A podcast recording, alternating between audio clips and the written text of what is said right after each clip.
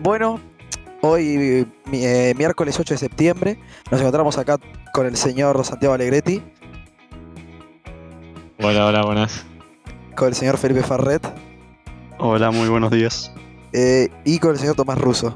Hola, buenas tardes a todos. Debido al inconveniente, nuestro último invitado Ezequiel va a llegar un poco más tarde, pero porque hay mucho tráfico y eh, problemas técnicos, dejémoslo ahí. Bueno, Claro, sí. El día de hoy nos encontramos acá reunidos para hablar de diferentes temas en los cuales tenemos en la primera sección, acompañados por el señor Santiago y el señor Felipe, acerca de cosas como los dirían algunas personas nerds, tal vez, que tenemos juegos y animes. ¿Qué tienen para Ujú. contarnos Santiago y Felipe? Mira, yo hace poco me enteré de que había salido una especie de beta del Elden Ring, Ah, sí. un nuevo juego Souls de From Software, Oh, Frozo. Miyazaki, de los buenos. Mm, Sí, sí. Y venía de cosas como el mundo abierto, y la verdad parece tener muy buena pinta. No sé, ¿qué opinás vos? Yo, yo soy fanático de los Souls, me considero. Yo sé que vos también y la mayoría que estamos acá también. Y me parece que Miyazaki, como siempre, va a intentar sorprender y que la idea de un mundo abierto puede ser bastante buena y darle un aire fresco a los Souls, como lo fue en su momento hace dos años Sekiro, con su sistema de Souls con parry y, y tipo de ninjas, sacando toda esa estética medieval y gótica que tanto lo caracteriza como director de juegos. Sí, sí, para mí va a estar también bueno. O sea, el hecho de que ya sea mundo abierto, eso como que le suma un montón de cosas, porque no va a ser tan lineal como los anteriores, que había que seguir como un camino ya establecido. Así que eso Mm. también va a estar bueno. El online también, no sé cómo hacer las peleas o esas cosas, pero sí, le tengo mucha fe y esperanza. ¿Qué más cuánto va a verdad, costar, como viste? lo decís vos, Igual precio. si llega a estar bien creada la idea, puede llegar a superar a sus antecesores, diría. El tema es que tiene que ser un mundo abierto, bien hecho, no vacío. Tiene Mm. que tener, no tener que estar 50 años andando en caballo de un punto al otro y que lo único que ves es un descampado con tres bichos locos que te intentan pegar espadazos. o sea, Igual es conociendo From Software va a ser un... Además dicen que va a salir a principios del año que viene, así que Ya está confirmado, ya está. Sí, el 22 de enero. 22 de 22 enero de enero. poquito. Mm. Eh, falta poco. pero- ¿Alguna otra cosa, Felipe, que tengas para comentar? Sí, acá estaba leyendo que va, hace un- unos par de semanas había salido la Steam Deck, una especie de consola de Valve, que funciona más o menos como, va, viene a rivalizar lo que sería la Nintendo Switch, Mm. que tiene esa gran ventaja de la movilidad y poder ir a cualquier lado. Mm, Y también Sí. trae funciones como la respuesta áptica de la pantalla y mm, diversos botones en lo que sería la parte de atrás que le dan mayor jugabilidad a los juegos y Claro, más es- facilidad. Es como Steam, pero lo tenés ahí portátil. O sea, tenés todos los juegos de Steam, pero portátil más o menos. Hay que ver el tema de cómo va a funcionar con la potencia y la optimización de los juegos especialmente. Claro. Puede Sí. ser un problema y ver qué juegos puede correr y cómo los puede correr. Igual teniendo en cuenta cómo es Valve y la cantidad de guita que mueven, yo creo que van a intentar hacerle pelea a Switch, que está, que justamente Nintendo está solo en ese mercado de las portátiles, porque ya las Game Boy Claro, y las Nintendo DS Era ni existen. Tipo, ahora básicamente Nintendo abasteció totalmente tanto su lado consola portátiles, lo juntó todo en Switch y en portátiles solamente existe Switch. Bueno, pensás en una Play, la PC Vita y la PSP Claro. murieron y Xbox nunca sacó directamente nada. Así que eh, yo creo que puede ser una buena idea si le implementan bien, además el hecho de pasar tu biblioteca Claro. de Claro, juegos o sea, ahí. Santiago. yo creo que está bastante interesante esta idea porque Nintendo tenía todo el monopolio y el hecho de que Steam eh, ahora implemente esto, una nueva portátil, con toda su, o probablemente gran mayoría de su biblioteca de videojuegos, de toda su tienda, creo que personalmente podría superar fácilmente a Nintendo, que solo tiene ciertas licencias de ciertos juegos como para sacar. Sí, yo lo veo, yo tengo bastante fe también a eso. Aunque no sé si la compro, porque bueno. No, yo tampoco creo No, porque el precio un es su- Claro. Ahí el tema entra en cuestión el hecho de tipo qué tipo de gente la compraría. Porque vos teniendo Mm. una computadora no creo que te quieras comprar Claro, es una como medio al portátil, pedo. que además es bastante caro, claro. Tipo, el precio va a ser bastante elevado, creo que va a ser de 700 dólares, no sé Felipe No, si me lo puedes confirmar. Igual tipo el tema de la plata tipo, va a estar separado en tres versiones, una más económica, con menos recursos, Ah, no y una más potente para los que quieran jugar juegos a mejor calidad. Ah, Así que no creo que la plata sea un problema a la hora de comprarlo. bueno, Eh, en Argentina, en sí, claro. Sí, la, en Argentina sí, sí, claro. pero si hablamos de mundo, primer mundo, Sí, ahí ahí no. yo creo que va a ser. Ah, yo te digo que por ahí la más económica puede estar más barato que la Switch, ¿eh? Nah. Va, puede Sí. ser. Sí, Hay que ver- eso hay que eso ver creo que sí, cómo- pero ¿Cómo pelea Sí. Nintendo esto? Claro. ¿Cómo le hace competencia? ¿Cómo puede Sí, llegar a Valve? Mm. yo personalmente no la compraría porque no sé qué uso podría darle y lo Claro, mismo tenés- con la Switch, claro, que la justamente por eso no la compro, ¿no? Porque, o sea, por más que tiene sus ciertos juegos, no me llama tanto la atención y el hecho de que sea portátil y no me gusta tanto porque es como pantalla chiquita y bueno, estuviera bueno, por ejemplo, si se pudiera conectar a un televisor como es Sí, el caso puede. de la Switch. Sí, se va a poder. Tiene bien incluido con Sí. el Ah. adaptador específico para eso. Como la Switch, es como una Switch, pero. es una. Switch, pero con Valve. Claro, Ah. Claro, los pero, eh, que acá- tiene Nintendo, pero tiene lo suyo, que es el catálogo amplio de, Claro, sí. De Steam, justamente. Claro, el Steam Deck igual justamente no te lo comprarías para conectarlo a un televisor, porque para eso están las computadoras. o sea, Claro, por eso. Claro, Es para sería más viajar. un. Para viajar, tal vez, claro, por eso. Claro, para viajar, pero la Nintendo, por ejemplo, te la puedes comprar para jugar en tu casa porque tiene Ah. juegos exclusivos de Nintendo. O que gente que entonces directamente ahí no por quiere tener una computadora.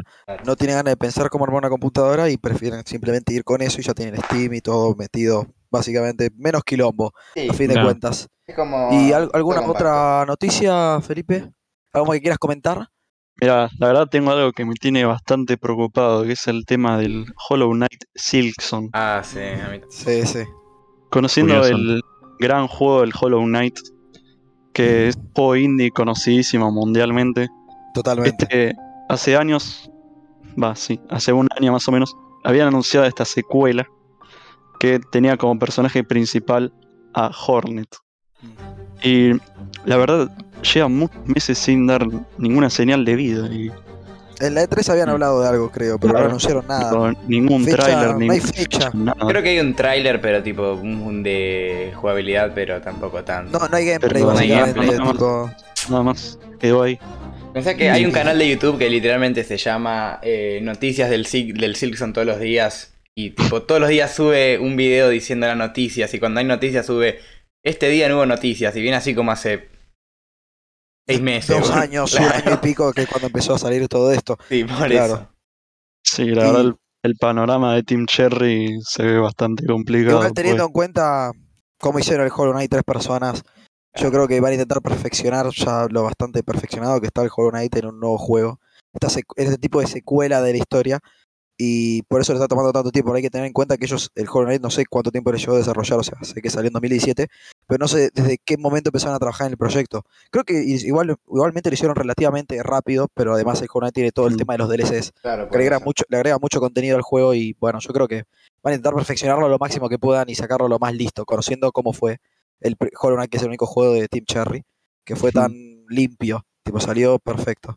El primer juego estuvo bastante tiempo en desarrollo por, porque lo pulieron demasiado, hasta un punto que algunos lo consideran perfecto.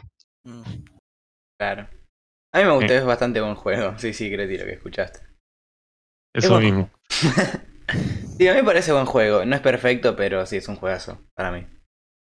Pero Yo- viendo el panorama, cómo está la cosa, no sé cómo los fans van a ver este juego, porque si sigue extendiendo mucho, se va a complicar bastante. No, yo creo que el hype se va a seguir manteniendo por eh, que no existe un juego actualmente que un Metroidvania que pueda competirle actualmente al Hollow Knight y no hay nadie que lo pueda reemplazar. Lo mismo con el Elden Ring y los Souls, tipo, Claro, no hay todo ningún... el mundo, eh, nunca va, no va a haber nada que lo pueda pagar porque no existen otros juegos que lo puedan igualar en ese sentido, en ese tipo de género, tipo ninguno se les cierra. Claro, Entonces todos esperan en ese título en específico porque saben que ninguno los va a satisfacer tanto como un, un juego hecho por From Software o de Team Cherry o una secuela del Hollow Knight. Claro, en todo caso se pueden llegar a olvidar por un tiempo, pero en el momento en el que salga va a ser Claro, va a un, ser un boom. Sí, un igualmente. boom, va a ser, va a ser ventas sí. aseguradas. obvio. Y acá terminamos con vos, Felipe. Yo creo gracias que por, no tengo nada más que agregar. muchas gracias por, por venir y por comentarnos todo esto. Y pasamos con Santiago para ver qué nos tiene para contarnos. Bueno, pasando más a lo mío, que vendría a estar más centrado en el anime, eh, me gustaría comentar unas cuantas cosas. Eh, la primera de ellas es el boom que está teniendo últimamente este anime eh, creado por el mangaka Ken Wakui, mejor dicho, que creó el manga y luego fue animado. Sí. Eh, Tokyo Revenger, ¿no? Uh, Ah, me suena. yo estoy enganchado. ¿Está bueno? Sí, qué sí, trata, te más lo recomiendo. Tipo, ¿qué trata? Eh, si querés te cuento yo. Trata sobre un chico de unos 26 años que eh, tuvo un accidente y cayó a la vía del tren y el momento en el que lo atropelló el tren viajó al pasado a su día de, adolescencia, por así decirlo.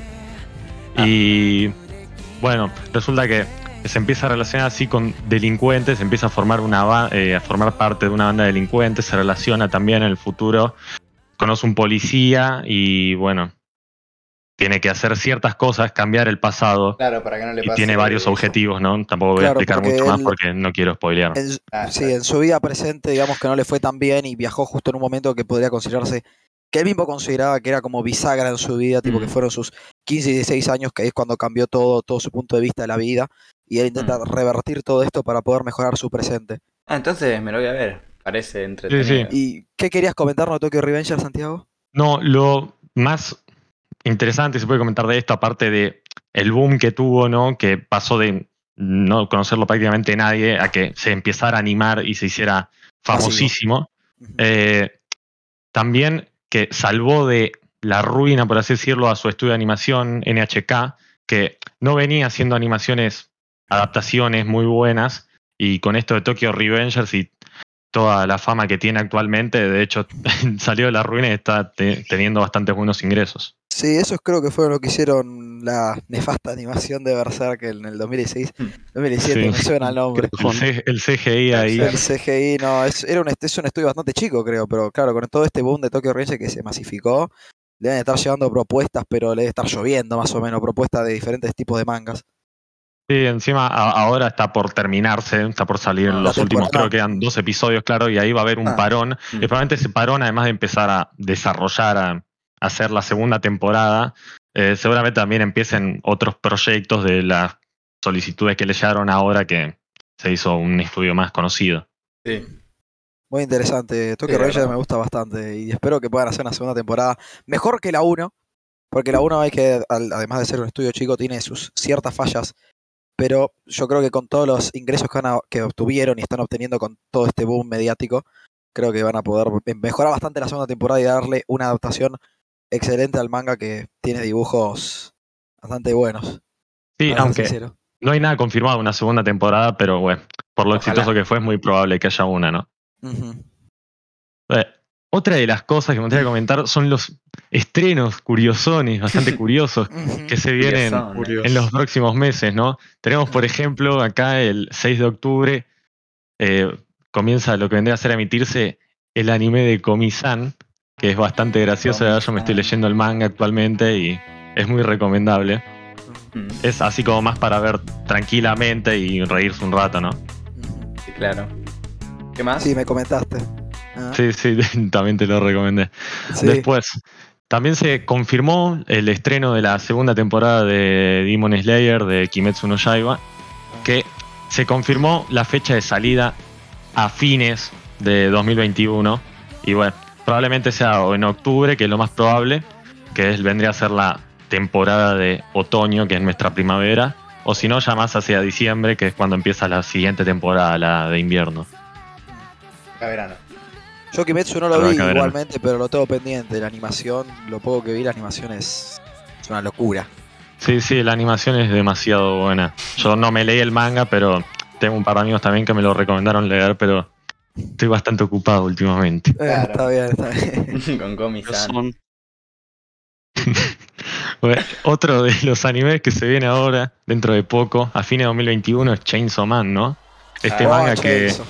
Fue bastante, as- más hacia fines de su emisión, se hizo bastante conocido y ahora se confirmó que Mapa, eh, un estudio que se encargó de la última temporada de Shingeki, o también de Jujutsu, entre otros, que se va a encargar ahora de la animación de Chainsaw.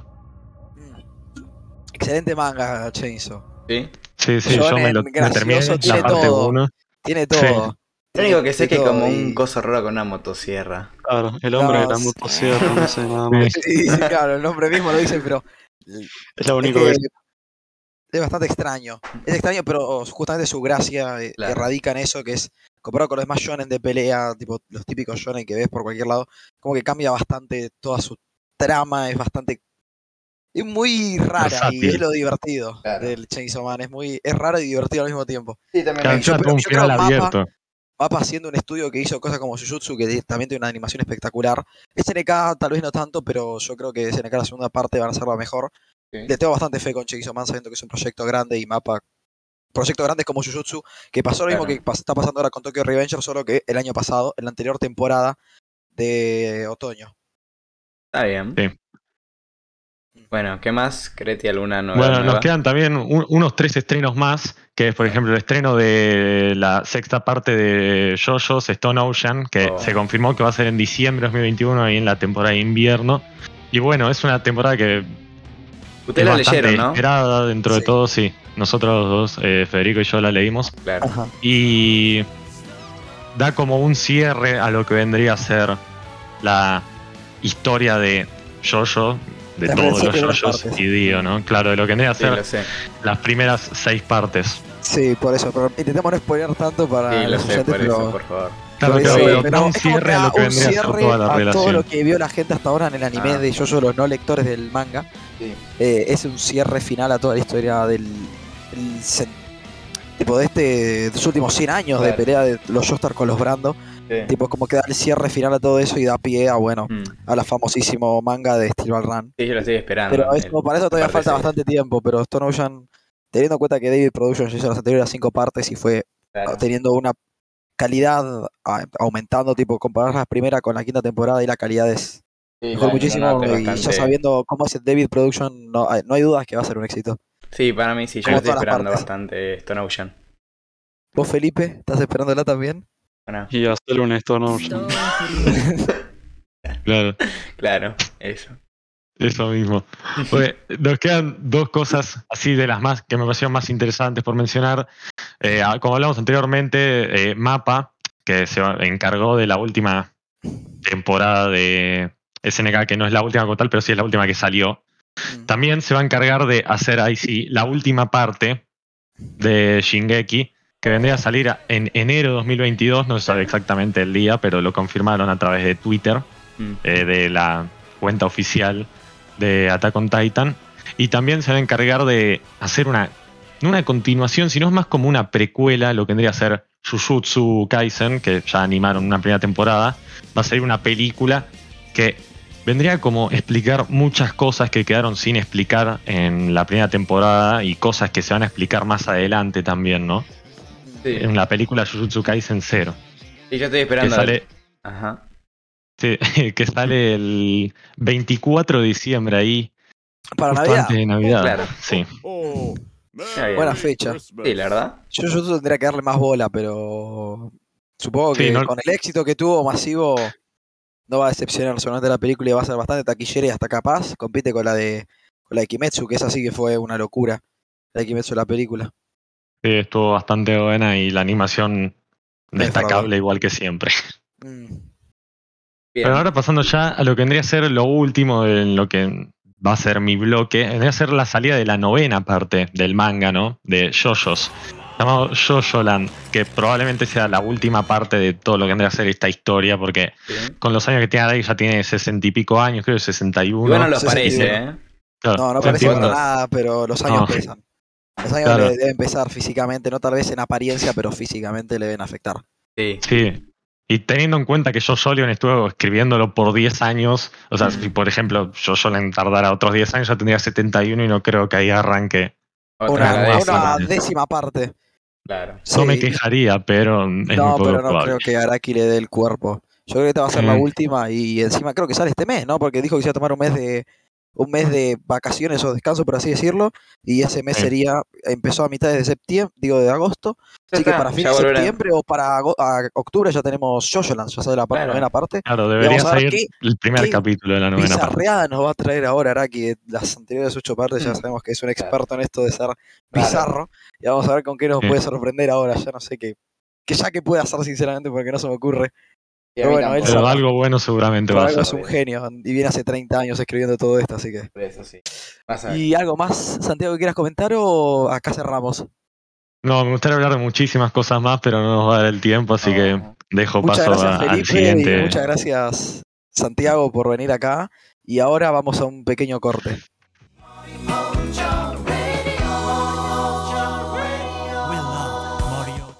Y el ganador de la noche inesperada en un hotel 5 estrellas que incluye un simulacro de incendios que hace hacer que salgas por la ventana y trepes hasta un árbol en el piso 22 y te encuentres con una chica hermosa que le pasó lo mismo. Es el número 189. Si te dijeran cómo termina una gran noche, dejaría de serlo. No Axe, Black Knight. Prepárate para vivir noches inesperadas.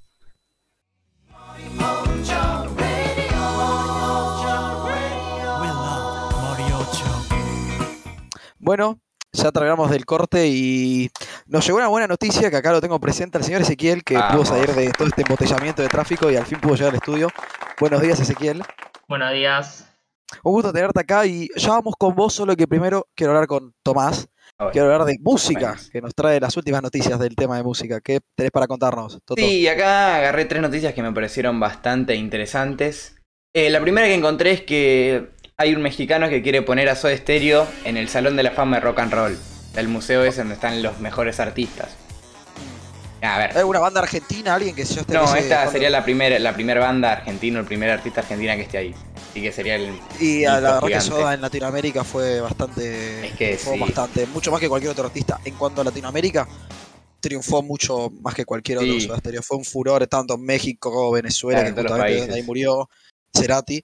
Tipo, tenés que fue. es se globalizó bastante en cuanto al ámbito hispano, Soda, así que yo creo que tiene Claro, un sí. merecido lugar en un salón de fama, Obvio, sin sí. lugar a dudas. Aparte, a ver, Soda Stereo o sea, es la banda de rock más eh, importante en Latinoamérica, una de las más importantes. Y es raro que Sí, no haya. Es raro que no haya, así que yo creo que podría ser Claro. como primer paso. Soda sería excelente, tipo. Claro, después vendrían No dudas. Sí que eso estaría bastante bueno que entren, pero bueno, hay que ver cómo Hay que ver qué deciden los de arriba, ¿no? Sí. Y bueno, Toto, ¿algo más para comentarnos? Eh, sí, también eh, hace un par de meses, ponele por junio, julio, salió un nuevo álbum de Metallica, va, nuevo álbum. Era, es el Black Album de Metallica que salió en 1991. Le conocí el que tiene como las canciones más conocidas y las mejores canciones, ¿no? Lo que pasa es que sacaron como una nueva versión con un montonazo más de artistas que le hacían covers de los hits de la banda, por ejemplo. Está Mon Laferte, J Balvin, eh, Juanse de. ay, ¿Juanse de quién era? De. Los- de ratones paranoicos. Ratones Paranoicos, ahí está. De Miley Cyrus, así un montón de artistas y. Lo escuché un poco, escuché un poco las canciones y esto es como. es medio raro. Porque Y- son distintos géneros, entonces como que Y suena era la- raro. yo creo que esa era la gracia del álbum este nuevo. Claro, sí. Yo también vi, yo estuve viendo que a J Balvin estuvieron tirando Sí, bastante sí, sí, su, de Tipo, su tema fue bastante odiado por los fans de Metallica y los fans en general del rock. Tipo, lo putearon bastante, pero bueno. Era, ya- bastante era sabido un reggaetonero haciendo rock encima de Metallica, haciendo que es Por eso. metal en sí. Iba a ser complicado que no lo odien el tema, además. Y aparte de que lo Pero- odien por lo que hizo, es- la versión está mala, tipo, arruina lo que sería la canción. O sea, Wherever May I Roam es el tema que hizo el cover. Como que la arruina un poco, porque le pone, habla sobre él y el tema habla sobre perderse en la vida o algo por el estilo, o encontrarse. Es como algo medio raro. Pero sí, lo arruina el tema, pero. Pues es que le dio su propio toque de reggaetonero, que el reggaetón suele, darse más, suele ser algo más individual. Claro. o algo más de fiesta que no se centra tanto en algo más para pensar, como puede ser, como era originalmente el tema, como vos decís. Yo no soy fan de Metallica, pero tipo estaba enterado de la noticia y de todo esto que pasó alrededor. Fue una buena idea y capaz llevada a cabo Tal por vez- cosas como estas. No, no puedo destacar tanto, pero fue algo interesante, un proyecto Sí, interesante. fue interesante. Tal vez me hubiese gustado algunos otros artistas, qué sé yo. Pero no estuvo mal, o sea, estuvo bien. Zafa. Mm, Está bien. Ahora sacan nuevo álbum nuevo, tipo, algo suyo. De nuevo. ¿Y sabés de alguien que esté grabando algún nuevo álbum o algo por el Sí, estilo? esa era la próxima noticia, que Arctic Monkeys, eh, saben la banda de Inglaterra, de Sheffield, Sí, el obviamente. cantante es Alex Turner. Bueno, está grabando un nuevo álbum que no sé cuándo lo piensan sacar, supongo que el año que viene o en 2023. Pero sí, a ver, ese también le tengo bastante fe. Porque es un último álbum que fue eh, Tranquility 2018 Base. salió el último álbum. Claro, que fue Tranquility Base Hotel and Casino o algo por el estilo. Era el... Fue más pop ese, una onda más Fue pop. pop. Es que no sé si fue tan pop. Sí, fue más pop, más tirando para rock. No tanto pero- como sus inicios claro. más. Si vos escuchás las primeras canciones, ponen escuchás When the Song Goes Down on I O Riot Van o todas Claro, cosas como son todas muy más, no sé si grunge, pero más garayeras, viste, más. Sí, más de banda de garage, porque se los llama, como The Strokes, que son banda de garage. Claro, y ahora sí. a medida que pasó el tiempo ya con AM, que fue el álbum que salió en 2013, era como más pop, más sí, cosas ese fue más el álbum que revolucionó todo Arctic. Monkeys en sí. Ese álbum que, bueno, está bueno. Y tan- también el que sacaron en 2018, también tenía una onda re pop, tipo re tranquila y temas. Se estaba bueno el álbum. Se alejaba bastante de lo que era Arctic Monkeys, pero sin embargo estaba bueno, porque a ver, es Arctic Monkeys. Los chabones se arreglan para hacer un montón de Irse cosas. renovando, ir. Y sí, eso está bueno. Hay mucha gente que bardea poner las bandas que cambian de género. Y eso es como Sí. raro porque demuestra que una- un grupo no se puede especializar solo en una cosa, sino que puede abarcar un montón más, ¿entendés? Que no se Sí, centra en solo una es, cosa. es un tema complicado, especialmente cuando ya estás como oyente en una zona de confort de esa banda. Es como que un día pasan de un género al otro. Es, es complicado, pero tipo tenés que adaptarte a lo que está buscando en sí. Y lo que está intentando dar a entender el artista mediante su música y que intenta buscar él en su vida musical y en su trayecto musical, cambiando. Por ejemplo, yo te pongo un ejemplo, yo como fan de Charlie, Mm. cuando pasó de Sui Generis, es algo acústico y más de música de fogón, Claro. a de repente pasar la máquina a hacer pájaros, que era música tipo copiando el o inspirándose en el estilo que estaba muy de moda en ese momento de los años 70, que era el rock progresivo, inspirándose en eso para formar su propia banda de rock progresivo en sí. Y, Y no le después fue mal, porque, bueno, Más o menos. y bueno, Serú Girán fue más un rock, rock argentino y más, un poco más pop, eso fue otra onda, Claro, sí. totalmente diferente. Más, pero sí, su Charlie- propia onda. Charlie también es un gran exponente del rock argentino. o sea, Con- claro. Tal vez algún día le llega a ir al Salón de la Fama con Soda y tal vez Spinetta. sí, para mí sí, esos, esos tres para mí, o sea, soy estéreo. No sé si. Tendrían que estar los tres, sí. Soda Stereo incluyendo Cerati tendría que estar en medio, tipo. sí. Es lo mismo, metes a lo mismo, tipo Charlie, Spinetta y Cerati los metes ahí Sí, es adentro. como el trío de rock argentino. Sí, el lugar lo tienen ganado. O por mí lo deberían tener, pero bueno, es Estados Unidos. O sea. Es así. ¿Y algo que más que quieras algo. comentar, Toto? Mm, o- No, creo que nada más, así estamos bastante Bueno, bien. muchas gracias por venir y comentarnos todo esto. Y Ah. vamos a un último corte antes de ir con Ezequiel. Perfecto.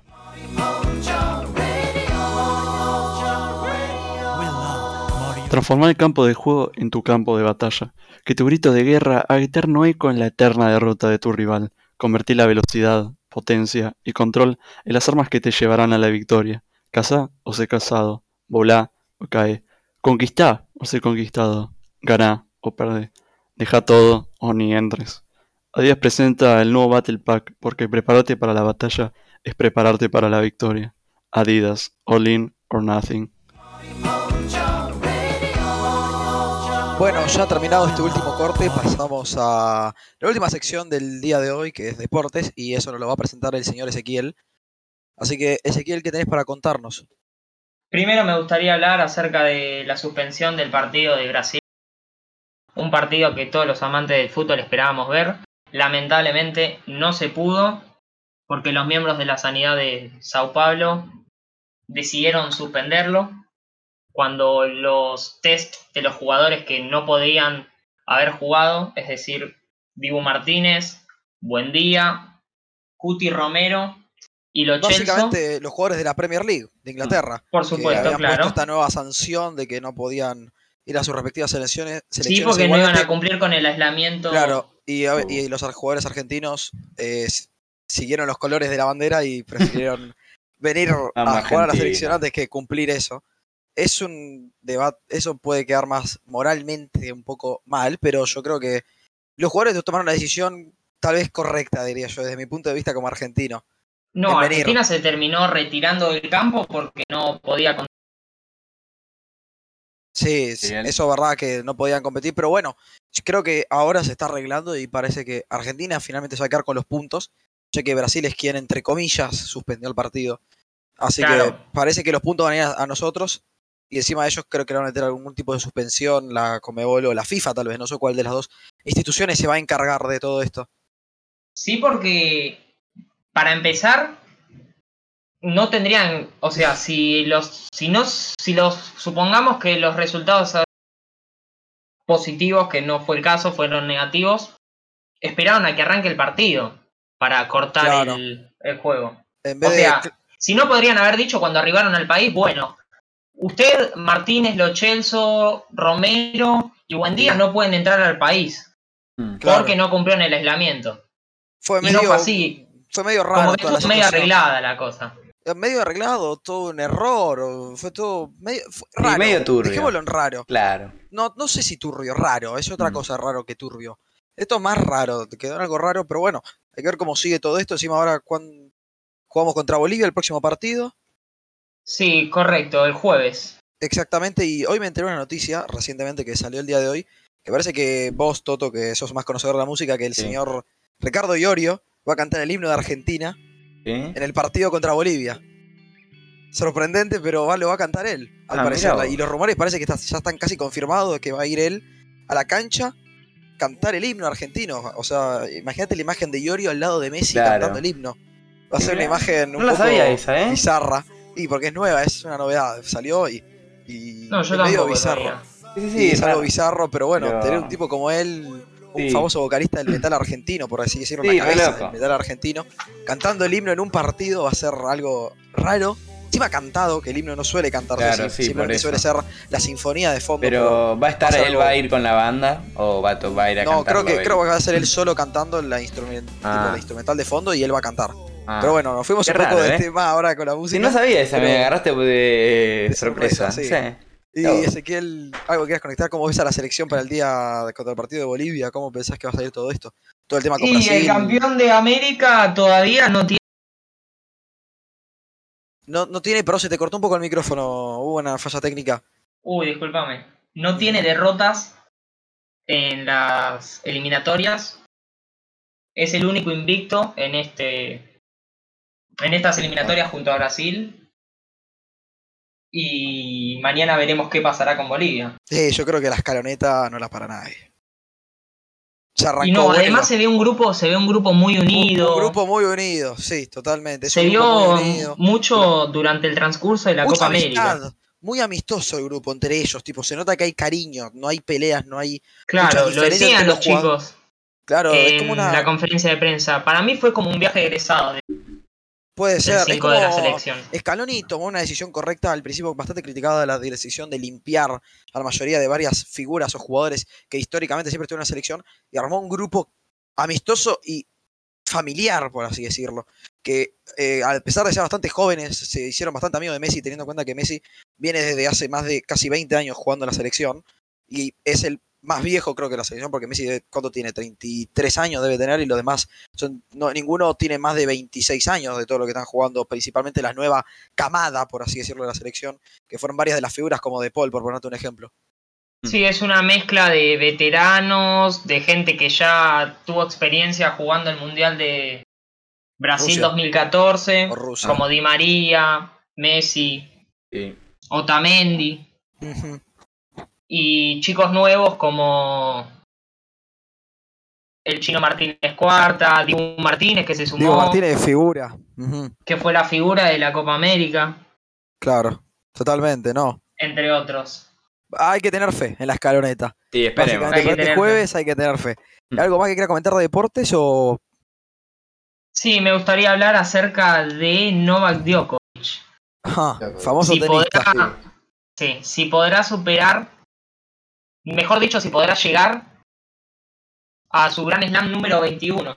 Porque ahora se está jugando el US Open y se encuentra en los cuartos de final. Hoy juega 9 y cuarto contra Berretini, Ajá. que a este lo venció en la final de Wimbledon, o sea que ya se conocen. Ya tiene experiencia, además le ganó. Claro. Le ganó la final del anterior Grand Slam de Wimbledon, en Londres. Claro.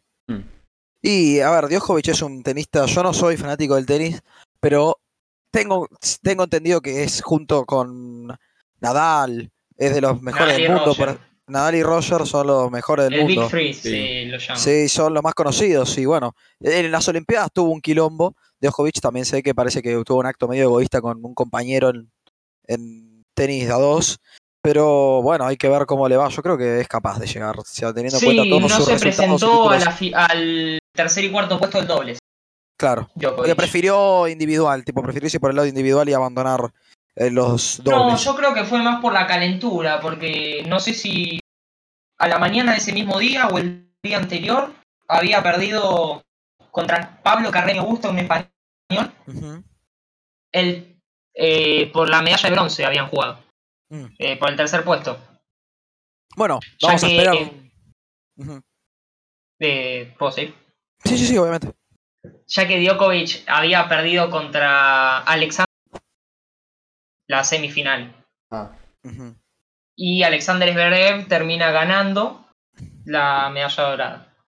Bueno, fue un final En medio caso- agrio para Djokovic, Sí. pero bueno. En caso de que Djokovic gane hoy, se instalaría en las semifinales del US Open y se enfrentaría con el ganador de Zverev y Harris que están jugando ahora mismo. Y está- Ahora mismo. Ahora mismo. ¿Y quién Sí. tiene más chances de ganar? Y está Z arriba, Zverev 5-3. Ah, En el momento de la grabación, solamente cuando, Claro, sí, se, cuando- escu- se esté escuchando esto, ya se sabrán los, los... Ya se sabrá y quizás ya haya terminado el torneo. Y ya te- capaz tengamos que lo que acabas de decir vos de Djokovic, capaz ya se cumplió. Y ya ganó su Grand Slam número 21. Ya se verá. Claro.